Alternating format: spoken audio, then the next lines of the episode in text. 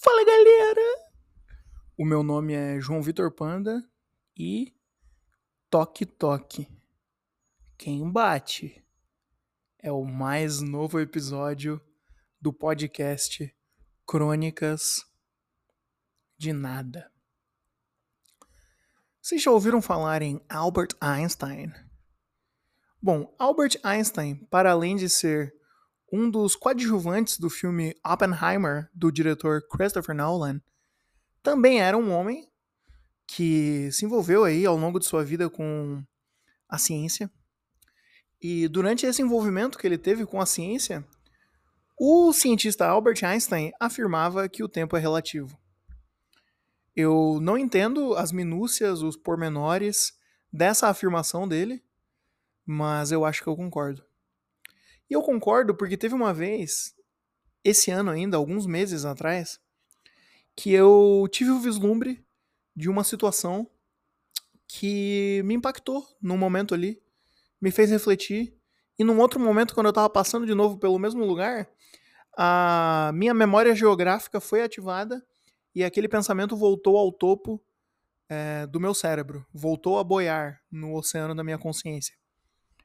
Foi o seguinte: eu estava caminhando aqui pelas ruas da República Congelada de Curitiba e eu moro próximo a uma escola. E eu estava passando, caminhando perto dessa escola, por um horário muito emblemático, né? Que é ali mais ou menos pelas 5 e meia da tarde. Horário esse que é emblemático porque é a hora da saída, geralmente, né? Quando a criançada está sendo dispensada. A criançada do turno da tarde está livre da cadeia escolar. Um abraço aí pro Michel Foucault. E eu tava passando por esse momento emblemático ali pela, pela escola, e de fato havia uma criançada ali sendo despejada para as ruas. Alguns pais estavam buscando algumas crianças e outras crianças estavam andando sozinhas ali se dirigindo ao que eu imagino ser o ponto de ônibus. E tinha um grupo de umas três ou quatro crianças, assim, um, um pequeno grupo, um pequeno conglomerado de infantos juvenis que estavam numa brincadeira assim, caramba, sem fronteiras. Eles estavam estavam demonstrando ali em plena calçada uma diversão absurda. E essa rua onde eles estavam passando, e eu estava passando do outro lado, é uma rua muito interessante, assim, porque é uma rua extremamente arborizada. É, daqui da minha janela eu consigo ver as árvores que arboreiam tal rua, porque é uma rua bem perto da minha casa. E todas essas árvores enfileiradinhas assim deixam a rua extremamente verde, né? E com uma atmosfera muito especial. Uma rua extremamente arborizada. E a calçada em si, em decorrência de tamanha arborização, ela é totalmente irregular. É uma, uma calçada que, não sei, acho que foi ocorrendo uma erosão ali das raízes das árvores. E a calçada é, tipo, totalmente ondulada, assim, como se realmente fossem ondas de concreto e raízes de árvore é, que estivessem passando ali por aquela calçada. E eu acredito que a combinação de todos esses fatores torna aquela rua, que além de tudo é a rua lateral de uma escola, é, como uma rua muito lúdica, certo? Uma rua que estimula a brincadeira e a diversão infanto-juvenil. E essa criançada que devia ter ali os seus 12 anos, cara, eles estavam se divertindo a beça, correndo e pulando por cima das raízes das árvores. E eles estavam com guarda-chuvas. E eles estavam meio que. Não sei se a brincadeira deles era que eles estavam na guerra ou algo assim. Mas eles estavam fazendo seus guarda-chuvas de rifle e pulando por cima das raízes das árvores e fingindo que estavam atirando uns nos outros. E deles caíam e rolavam. E caralho, sério eu, eu fiquei com inveja de toda a diversão que eles estavam demonstrando naquele momento. E eu guardei isso na minha cabeça, né? Fiquei com aquilo ali armazenado no crânio.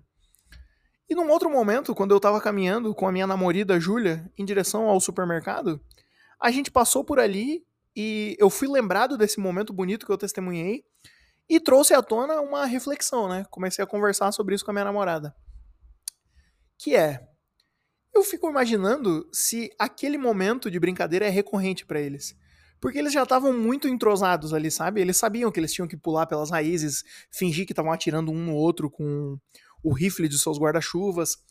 Sabe, não, não pareceu uma brincadeira que surgiu no momento. Pareceu que, caramba, a partir do momento que eles dobraram a esquina da saída da escola, eles já começaram a pular as raízes das árvores, um já correu mais pra frente, sabe?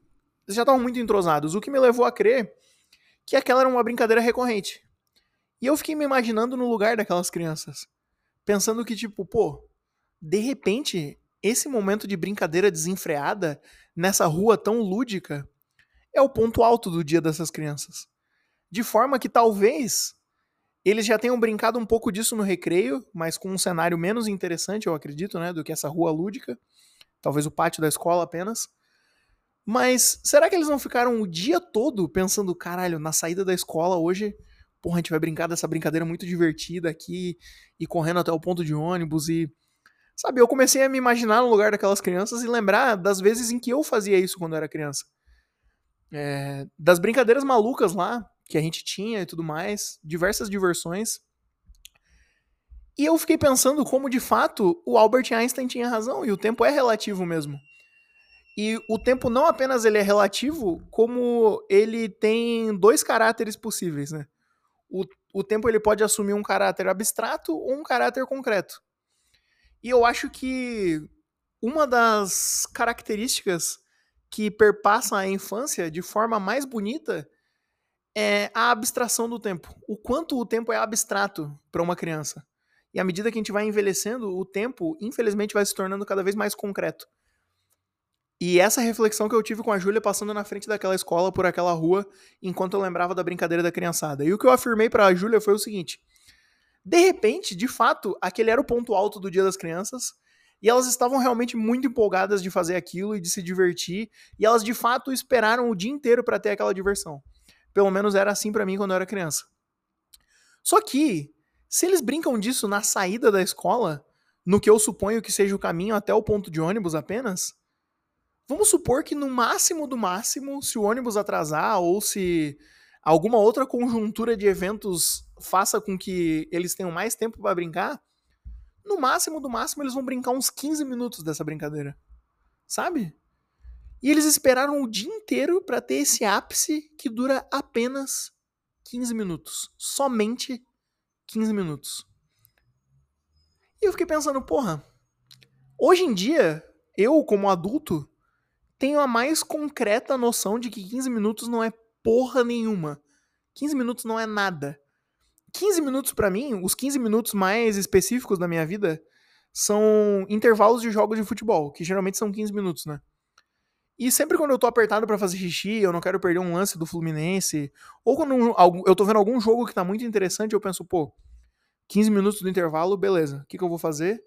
Subir mais umas cervejas pro congelador, fazer xixi, de repente, se eu tiver com fome, eu vou fritar uma batata frita ou fazer um sanduíche, alguma coisa assim.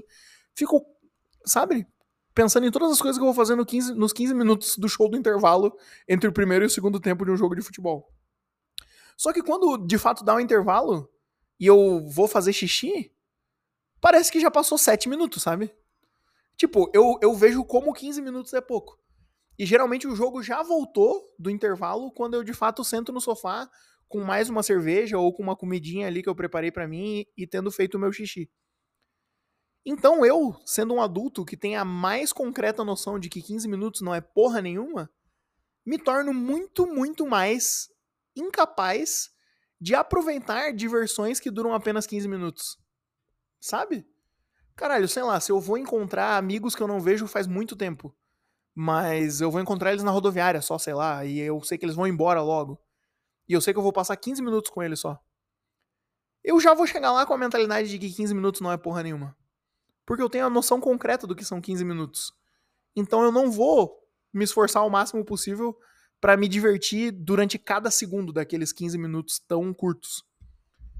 Só que para uma criança, 15 minutos, um mês, seis meses, um ano, são conceitos muito abstratos. Pelo menos quando eu era criança era muito abstrato eu fico pensando que o, um recreio, do, o meu intervalo escolar, eu acho que era 15 ou 20 minutos quando eu tava no ensino fundamental. E para mim era tipo, beleza, 15, 20 minutos, eu vou sair correndo da sala de aula para encostar no frase do pega-pega, sabe? que daí eu já vou garantir que não vou ser eu que vou ser um dos pegadores do pega-pega. Depois disso eu vou pra fila da cantina, comprar um lanchinho, vou sair da fila da cantina com o meu lanchinho, já vai estar definido que a última pessoa que chegou no Fries vai ser quem pega no pega-pega e a gente vai brincar de. Caralho, dava tempo de fazer tudo isso. Dava tempo de entrar na fila da cantina, comprar um lanche, comer, brincar de pega-pega e voltar pra sala de aula.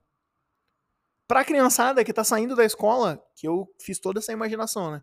Saindo da escola, brincando de guerra, na rua lúdica, atravessando ondas de concreto e raízes de árvore, no caminho até o ponto de ônibus, enquanto trocam tiros com seus rifles de guarda-chuva, essas crianças elas não sabem que o ponto alto do dia delas vai durar no máximo 15 minutos. Porque elas não sabem o que é, o que são 15 minutos. 15 minutos é um conceito completamente abstrato para uma criança. Ou seja, elas são perfeitamente capazes de se deleitar o máximo possível com cada segundo que aquela brincadeira vai durar. E não faz mal que o ponto alto do dia delas tenha durado só 15 minutos. Porque a capacidade delas de abstrair o tempo e a ignorância delas em relação ao quão concreto de fato o tempo é, ou talvez seja, as torna muito habilidosas em tacar o foda-se e simplesmente se divertir o máximo possível. E acho que também, de certa forma, esse é um dos aspectos mais tristes da vida adulta. Não sei, é porque eu acho que é um pouco irreversível isso, né? Eu não tenho como esquecer o que são 15 minutos. Eu posso sim fazer um esforço consciente para viver o momento e por vezes eu me esforço muito para isso. É uma coisa que eu gosto de fazer. Sei se eu tô fazendo alguma coisa legal, largar o celular, me esforçar ao máximo para viver o momento, curtir com as pessoas que eu tô, algo assim. Mas se eu sei que aquilo vai durar só 15 minutos, eu tenho a mais concreta noção do que são 15 minutos. E eu não vou conseguir me de dedicar ao máximo. E eu acho que é por essas e outras que uma das forças mais poderosas que rege o meu ser é inevitavelmente a nostalgia. E a saudade imensa que eu sinto e como eu lido com essa saudade da era da inocência, que era a minha tenra infância.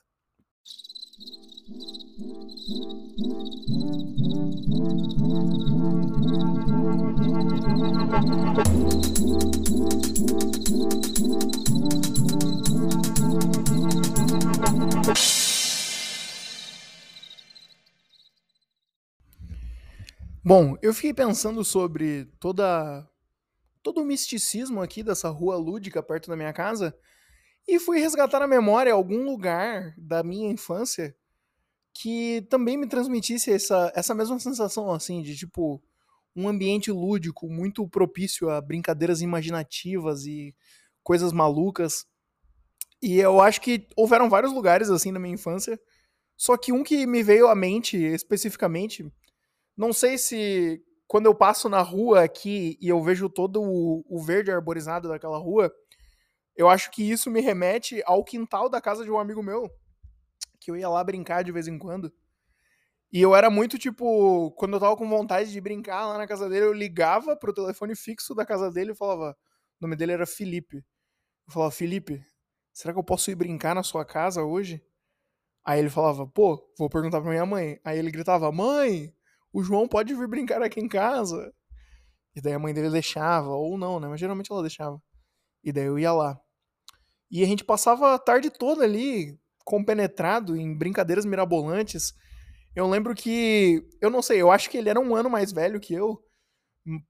De novo, não tenho certeza, né? Porque na, na era da inocência e da ternura, o tempo é abstrato. Mas definitivamente por mais que ele não fosse um ano. Por mais que ele não tivesse uma volta no sol a mais que eu, espiritualmente ele era mais velho que eu, porque ele era muito mais. Não sei, ele tinha.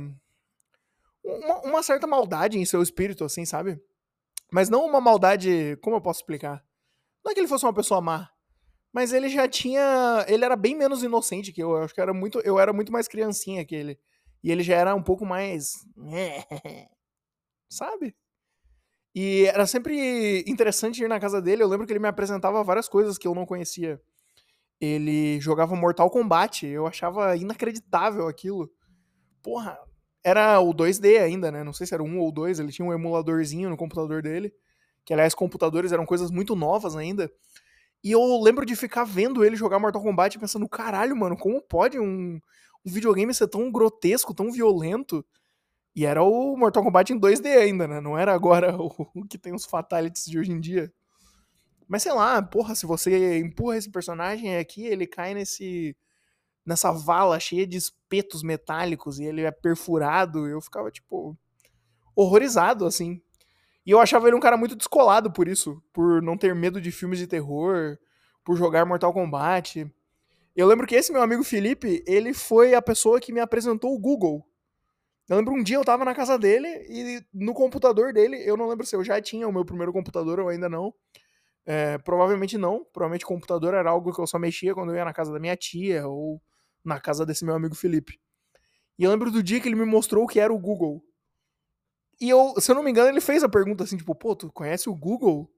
E eu, tipo, não, o que, é Google? Tanto que eu, quando eu li pela primeira vez, eu li Google, né? Google. E ele, meu, cara, é um negócio que tu escreve qualquer coisa e as coisas aparecem, assim, é muito fantástico. E eu lembro que ele foi me mostrar o que era o Google e ele pesquisou o rosto da menina do exorcista no Google Imagens. E eu fiquei morrendo de medo, mas eu não queria mostrar que eu tava com medo, porque eu eu queria ser descolado perante o meu amigo Felipe. Enfim, o quintal da casa dele era um ambiente muito lúdico, assim, muito propício a aventuras imaginativas. E não apenas aventuras é, baseadas em imaginação, como também aventuras baseadas em traquinagens. Eu lembro que ele sempre tinha bombinhas em casa, rojõezinhos, é, daqueles que parecem um fósforozinho mesmo, e tu acende a ponta e ele faz uma, uma pequena explosão. E, cara, eu e o Felipe, no quintal dele, a gente inventava as formas mais mirabolantes de explodir coisas. E era bem perigoso, na verdade, mas a mãe dele não estava em casa, a minha mãe não sabia que a gente estava fazendo isso, então. Eu lembro de duas, dois, duas formatações de explosão específicas que eram bem interessantes. A primeira é que tinha umas flores compridas assim na casa dele, no quintal, e eu não sei explicar, eu não conheço nada de flor, não sei que tipo de flor era, mas eu sei que ela tinha. Ela é, parecia uma tubulação vegetal, assim. Era um pequeno tubo que ia subindo assim, e daí tinha uma flor em cima. E eu lembro que a gente acendia a bomba e jogava a bomba para dentro da planta. E daí a bomba deslizava e explodia a, a, planta pela base, assim, sabe? Era uma coisa bem espetacular de se ver. E o Felipe também tinha cachorros no seu quintal e a gente gostava de explodir os cocôs dos cachorros.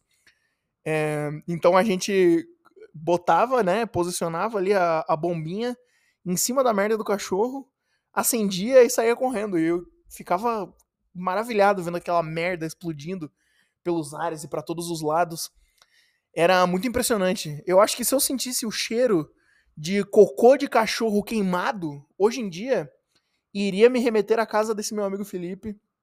Amigo esse com o qual eu perdi o contato completamente. É, mas seria bem nostálgico para mim. Não sei algum dia gostaria de sentir esse cheiro novamente, cheiro de cocô de cachorro queimado, só pra me lembrar da minha tenra infância mais uma vez. E eu lembro que houve uma vez muito particular que isso a gente percebeu que era perigoso e não repetiu, mas a gente colocou, fincou a bombinha que parecia um, fósforozinho no cocô do cachorro, acendeu e pegou um vidro de conserva e tampou por cima. Então o cocô do cachorro explodiu dentro daquele vidro de conserva. E o vidro de conserva, tipo, ele não, o vidro de conserva não estourou. Ele só voou um pouco assim caiu no chão e tava tudo cheio de fumaça e merda, assim. E foi inacreditável. É, era realmente muito especial ir na casa do Felipe. E eu lembro que ele morava perto do Hospital Velho de São Chico. A cidade que eu nasci, São Francisco do Sul, tem um hospital no morro bem no alto, assim. Hoje em dia ele é um hospital abandonado. Na época eu acho que ele estava parcialmente abandonado, não tenho certeza. Mas ele é uma edificação muito antiga, assim. Inclusive eu nasci nesse lugar. Esse foi o hospital que eu nasci. E de vários pontos da cidade, como ele fica bem no alto do morro, assim, de vários pontos da cidade dá pra ver esse hospital que hoje em dia é abandonado, infelizmente. É, deviam comprar, fazer um museu, alguma coisa lá. Sei lá. É um prédio muito bonito para ficar completamente abandonado. E tá abandonado com seguranças, assim, tipo, nem dá para os jovens entrar lá pra, sei lá, é, procurar assombrações, usar drogas ou transar. Não, não tem como, tem segurança lá. É uma lástima, realmente, né? Ou abandona de verdade, ou pega para criar, pega para cuidar. Mas enfim, fica aqui o pequeno protesto, né? E a casa do Felipe era muito perto desse morro do hospital, do hospital do morro. E às vezes a gente ia andando lá no cair da noite, chegando perto do hospital, ia perto da parte do hospital que era um necrotério. E o Felipe, como era esse cara meio assustador, ele ficava contando histórias que às vezes aparecia um demônio naquele morro que subia para o hospital. Ele era um cara realmente muito imaginativo. E eu lembro de outra coisa especial que eu vivi na casa desse meu amigo Felipe. Foi que a primeira vez que eu vi o filme Forrest Gump, eu vi o filme lá na casa dele. Ele tinha um irmão mais velho, e daí acho que uma das vezes que eu tava lá na casa dele, o irmão dele chegou, tipo, pô, pessoal, vamos assistir um filme? E daí a gente topou assistir o filme, né? Tinha uma pipoquinha, uma coisinha lá pra gente comer. Aí o cara meteu o Forrest Gump na TV e a gente ficou assistindo Forrest Gump. E essa também é uma memória que, caralho, tá perdida em algum lugar da minha cabeça e acaba de ressurgir agora. Enfim, eu sempre, de vez em quando, faço episódios aqui mais focados em nostalgia. É, só que essa parte específica, essa localização geográfica e, e mental e memorial, é, fazia tempo que eu não lembrava dela. Fazia tempo que eu não lembrava desse meu amigo e da casa dele. E não sei, é um, uma sensação de memória específica lembrar disso. Sei, muito interessante. É, se tivesse acessível a mim agora, eu adoraria sentir o cheiro de cocô de cachorro queimado, mas tá totalmente inacessível.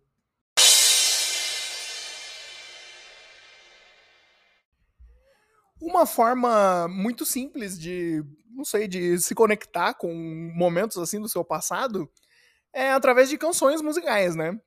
eu acho que a música é uma das, das formas de arte mais imediatas, assim, sabe? Não sei, eu acho que é mais fácil uma música te despertar emoção do que um filme, um poema, um quadro, uma escultura. Eu acho que realmente música é um, uma formatação de arte, um tipo de arte que, porra, consegue percorrer os atalhos emocionais do seu corpo, do seu cérebro e da sua alma. Tá ligado? E, ok, tipo, é, em termos de sentido, cheiro e gosto também são coisas afetivas muito poderosas, assim, né? Você comer algo que você comia na sua infância é, te transporta para aquele lugar também, né? É, eu tava falando aqui agora do cheiro de cocô de cachorro queimado. Não que o cachorro. Calma, cheiro de cocô de cachorro queimado. Um cachorro queimado faz cocô e eu sinto o cheiro. Não. Um cachorro faz cocô, aí eu queimo o cocô desse cachorro através de uma pequena explosão e aí eu sinto cheiro. Essa é a ideia. Me seria muito nostálgico. Eu tava lembrando esses dias no mercado, quando estávamos fazendo compras e passamos por uma lata de farinha láctea. Caralho, farinha láctea, com certeza é um dos sabores mais nostálgicos para mim. É uma coisa muito infância. Também ouro branco, bombom ouro branco. Eu lembro que a minha avó, minha finada avó, né? Que Deus a tenha. Ela comprava grandes sacos, assim, repletos de ouro branco, do bombom ouro branco. E quando eu e a minha irmã executávamos alguma atividade ali da casa em auxílio à minha avó, ela recompensava a gente com, com um bombom. Tipo, poxa, meu netinho, você pendurou a roupa no varal, Toma aqui um bombom para você de recompensa. Olha como você é um bom netinho. Hum, só que mal sabia minha avó que em dado momento eu e minha irmã a gente descobriu onde ficava esse saco com vários chocolates que a minha avó escondia no guarda-roupa. E eu e minha irmã a gente sempre ia lá e furtava umzinho assim, sabe? Então. Bom, ainda tinha a recompensa, né? Fazer alguma atividade e ganhar um bombom. Só que não necessariamente a gente podia, precisava fazer alguma atividade, a gente aprendeu a burlar esse sistema. Mas tudo bem. Não deixa de ser um sabor nostálgico. Só que em termos de arte, eu acho que a música conhece mesmo os atalhos. Pro coração, pra, pro cérebro e pra alma. E eu tava lembrando hoje e ontem, ouvindo inclusive, algumas músicas que me despertam um, um sentimento de pré-adolescência, assim, sabe? Uma nostalgia para um período específico. Quando eu era criança, eu escutava muito samba e pagode. Eu escutava muito Alcione e Zeca Pagodinho, junto com meu tio, assim. Então, esses são cantores e, can e cantora, né? São músicas que me remetem mais a uma primeira infância, assim. E algumas outras canções infantis específicas. Mas em termos de pré-adolescência, que eu acho que é quando eu tava começando a desenvolver um gosto pessoal, né, naturalmente, coisas que são, me são muito nostálgicas. Primeiro é a banda Red Hot Chili Peppers, que inclusive eu vou num show deles esse ano, pela segunda vez na minha vida, e eu estou muito feliz. Porque o primeiro show que eu fui, eles estavam com um, um, guitarrista que não é o guitarrista clássico e maneiro, que é o John Frusciante. Tipo, ele também é maneiro, né? O Josh, alguma coisa. Mas esse ano agora eu vou ver o John, que é o guitarrista mais pica da banda e a formação mais clássica, e eu estou muito feliz com isso. E foi a primeira coisa musical que eu ouvi por conta própria, assim, que tipo, chega um momento na sua adolescência que você decide que você tem que virar fã de algo porque aquela tem que ser a sua personalidade. E isso para mim foi a banda Red Hot Chili Peppers. E eu sempre converso isso com a Julia, porque ela meio que tem isso com a Lana Del Rey também que é algo que tu ouvia na adolescência, sei lá, porque eu vi o Red Hot no Rock in Rio pela TV, assim, e pensei, caralho, essa banda é legal, vou virar fã deles. E a Júlia porque ela descobriu a Lana Del Rey no Tumblr, assim. Algo que vem até você de uma maneira meio aleatória, você decide adotar aquilo como a sua personalidade e você começa a ouvir aquilo até que beleza, você adora aquilo e aquilo é a sua personalidade e aquilo está intrinsecamente atrelado a um período muito formativo e muito importante da sua vida. E eu tava comentando com a Júlia como a gente tá meio que num momento de reconexão com esses artistas que foram importantes pra gente em dado momento. É, a Lana Del Rey lançou álbuns novos, né? A Júlia tava ouvindo bastante e se conectando, e é realmente muito bom. E eu comecei a ouvir de novo os álbuns que eu já gostava do Red Hot Chili Peppers e me conectar com eles de uma forma diferente, pensando que, tipo, caralho, realmente é muito o tipo de coisa que eu gosto mesmo tipo, sei lá, um instrumental maluco, ensandecido, com letras que não estão muito preocupadas em fazer sentido. E a galera tá falando sobre, sei lá, praia, Califórnia, fumar maconha. Eu, hein, só coisa boa, como é que eu não vou gostar? Caralho, bom demais. Então tem isso. É, eu ouvia muito Strokes e Arctic Monkeys também, na minha pré-adolescência e adolescência. E existem algumas músicas específicas que me causam aguda nostalgia. Pra não parecer que eu só tô falando artista gringo também, pelo amor de Deus, 80% da discografia do cantor Armandinho é capaz de me fazer chorar em tempo recorde, assim. Se eu realmente focar em pensar em, caralho, aquele tempo e, meu, as aventuras na praia com a galera e tudo mais. Muito, muito, muito nostálgico. Sou perdidamente apaixonado pelo Armandinho. Esse cara é um poeta. E amo de paixão mesmo. Só que as músicas que eu tava ouvindo ontem e pensando na nostalgia aguda eram duas músicas em específico dos Strokes. A primeira é uma música chamada 1251, que, caralho, mano. Ela pega lá no fundo, assim. Muito no fundo. E outra dos Strokes chamada The Modern Age. Essas é mais pela forma que elas soam, assim. Não necessariamente que as músicas sejam sobre nostalgia. Mas tem uma outra música que agora eu quero chegar num ponto específico, que é uma música da banda Wilco, que é uma das minhas bandas favoritas também, eu sou perdidamente apaixonado. Eles lançaram um álbum essa semana que eu não ouvi ainda, inclusive tenho que ouvir. É, eu já li o livro do vocalista dessa banda, a biografia dele, e eu fiquei ainda mais apaixonado, porque é um livro muito inspirador, assim, sobre. Porra, ele era um cara viciado em drogas, e daí ele, porra, se recuperou, e ele tá, tipo, só porra, feliz com a família dele, ele tem uma banda com os filhos dele, assim, e ele tem opiniões muito maneiras, assim, sobre arte e criatividade. Enfim, é fantástico, eu fiquei ainda mais fã. E tem uma música específica da banda Wilco que se chama Heavy Metal Drummer, tipo, baterista de heavy metal, que tem um refrão, cara, que é. Nossa, dá vontade de chorar só de lembrar. Porque o refrão ele fala: I miss the innocence I've known. Eu sinto falta da inocência que eu conhecia. E a música, a música inteira é tipo, porra, lembra quando a gente ia lá em tal lugar assistir as bandas tocarem e era aquele calor de verão e a menina que eu gostava se apaixonou pelo baterista da banda e blá blá blá. Caralho! E daí o refrão é só tipo, porra, eu sinto falta da inocência que eu conhecia.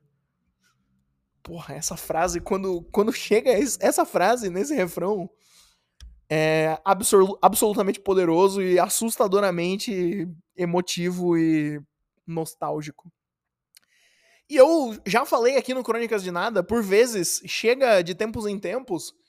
Não sei, eu acho que tem uns cinco episódios mais focados em falar abobrinhas engraçadas. E daí do nada chega um episódio em que eu tô emotivo e nostálgico e. Ou sei lá, minha avó morre, alguma coisa acontece assim, eu faço um episódio que é mais focado em sentimentos e emoções. Porque eu sou muito assim, tipo, eu sou muito emotivo, dramático e nostálgico, principalmente. E por eu ser assim, houve uma, uma vez que eu ouvi uma música em específico, que foi o que me motivou a gravar esse episódio, e eu já falei dela aqui, eu acho que na no episódio que eu falei na minha playlist gospel. Mas teve uma música que eu ouvi que foi muito especial para mim por uma razão diferente, porque ela é meio que sobre você superar a nostalgia. E é tipo, porra, ser grato pelas coisas que você viveu, só que tipo, sabe, essas coisas que você viveu, elas são integrais para sua personalidade. Elas foram importantes para formar quem você é e agora você tá aqui e você tá vivendo a sua vida e fazendo outras coisas e tá tudo bem. E eu lembro a primeira vez que eu ouvi essa música, ela se chama Free Bird 2 da banda Parquet Courts é, se escreve parquet, né? Tipo P-A-R-Q-U-E-T de Courts. C-O-U-R-T-S. E a música é Pássaro Livre número 2, Free Bird 2. Porque tem a música Free Bird, né? Do Leonard Skinner, que é, tem aquele solinho lá. Acho que é. Será que a ideia é uma continuação daquela música? Talvez. Cara, essa banda, eu não conhecia ela, eu só ouvi esse álbum porque o crítico musical virtual Anthony Fantano botou esse álbum nos álbuns favoritos dele do ano. E daí eu salvei esse álbum pra ouvir em algum momento. E um dia que eu tava desenhando de bobeira aqui em casa, eu parei pra ouvir. E quando tocou essa música, tipo. No, no, cara, veio a primeira frase. Eu já falei: peraí, calma aí, calma aí. Calma aí que eu tô. Deixa eu parar o que eu tô fazendo e prestar atenção nessa música, porque eu sinto que eu estou prestes a viver um momento de emoção especial. E eu tô com a letra dessa música aqui agora. E eu vou falar sobre isso, porque Crônicas de Nada de vez em quando é, é sentimento, né? É emoção. A música é em inglês, mas eu vou falar da, do, dos trechos traduzindo ele, eles também pra, né? Nem todo mundo na audiência é obrigado a saber falar inglês. Ninguém é obrigado, na verdade. Mas a primeira frase da música já é muito tipo quase que anti-nostálgica. Só que não é sobre, tipo, meu, foda-se a nostalgia e não sejamos nostálgicos. É sobre, tipo, pô, legal que, que essas coisas aconteceram, mas agora eu cresci e tá tudo bem. E é assim. I've learned how not to miss the age of tenderness that I am so lucky to have seen once. And now that I've become older, I've learned how to brush over my history and how it's sequenced. Caralho, Primeira vez que eu ouvi isso, eu fiquei muito maravilhado. Porra, eu aprendi a não sentir falta da era da ternura que eu tive tanta sorte de ver uma vez. E agora que eu estou mais velho, eu aprendi a organizar a minha história e como ela está ordenada. Algo assim. Caralho, mano. Que coisa linda, que coisa poderosa. Maravilhoso. Eu não vou fazer aqui o esforço de interpretar ou de passar a minha interpretação da música inteira, mas é basicamente sobre isso, sobre tipo todas essas coisas que você foi vivendo, elas são importantes para te trazer até aqui e agora você é essa pessoa e vambora, tá tudo certo. Cadê? Cadê a outra parte que eu gosto? Cara, eu acho muito linda essa parte também. When I catch myself thinking and hear the voice that speaks inside, I know where I got my brain from. When I pass my reflection, there isn't any question of where the person in it came from. Porra, quando eu passo pelo, pelo meu reflexo, não existe nenhuma dúvida de, de onde surgiu a pessoa que está ali. Quando eu me pego pensando e ouço a voz que vem de dentro, eu sei de onde veio o meu cérebro. Caralho, e eu lembro que essa música realmente foi muito importante para mim, para eu ouvir algo e pensar, tipo, caralho, mano, é isso aí. É isso aí. Aconteceu tudo aquilo lá, e agora eu sou tudo isso aqui, por causa de tudo aquilo lá. E eu acho isso maneiro. E realmente, quando eu olho no espelho, eu não tenho nenhuma dúvida de de onde veio aquele cara que tá ali, olhando para mim de volta. Porra, eu sou muito eu. E eu fico muito feliz com isso. Eu sei de onde veio o meu cérebro. Caralho, isso é uma delícia. Acho que é isso só.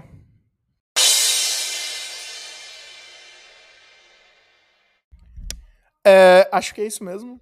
Obrigado pela sua audição. Mais um episódio do Crônicas de Nada vai chegando ao fim. É, não tem jeito, chega a hora que tem que fazer um episódio um pouquinho mais emotivo, porque tem semanas que eu tô um pouquinho mais emotivo. É, quem sabe essa semana eu não escorrego numa casca de banana no meio da rua é, e caio enquanto um efeito sonoro de diversão e palhaçada acontece e eu não venho aqui contar isso na semana que vem. Já pensou? Aí a gente volta para programação tradicional, né? De pura palhaçada e reflexões ensandecidas que não chegam a lugar algum. Mas, se você, se você gostou do episódio de hoje, é, indique o programa aí para amigos que estão precisando de um podcast novo para ouvir. A cada semana vem uma pessoinha nova me falando assim: porra, comecei a ouvir o Crônicas de Nada e é muito legal, tô ouvindo desde o começo, não sei o quê. É, primeiro eu fico muito grato, depois eu fico com um pouco de vergonha, né? Porque eu acho que os primeiros eram um pouco, ainda tava aprendendo a fazer, assim, o áudio é uma merda, a qualidade é horrível. Tem episódio que eu gravo no meio da rua, no meio da chuva. Mas tá tudo bem, né? Experimentação, vambora. E, porra, agora eu tô. Caralho! Imparável, toda semana tem episódio. Não falho nunca. O cara não, não erra, não, não comete um deslize, não comete um tropeço. Toda semana tem episódio.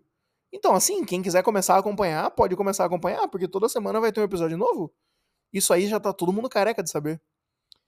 E, bom, espetacular, né? É, então indica aí o programa pros amigos, ou compartilha nos seus stories o presente episódio. E é isso aí. Lembrando que, é, se você quer apoiar a minha criação de conteúdo, esse podcast aqui, vídeos curtos que eu faço, é, os meus vídeos no YouTube sobre cinema, sobre música. Caralho, pessoa rotar.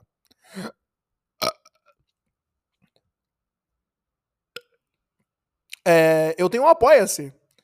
Então, quem curte aí e gostaria de dar um apoio financeiro para que eu eventualmente possa me dedicar cada vez mais a fazer apenas é, as minhas palhaçadinhas, a viver apenas de falar besteira na internet, que é o sonho, né? Que em breve talvez seja realizado.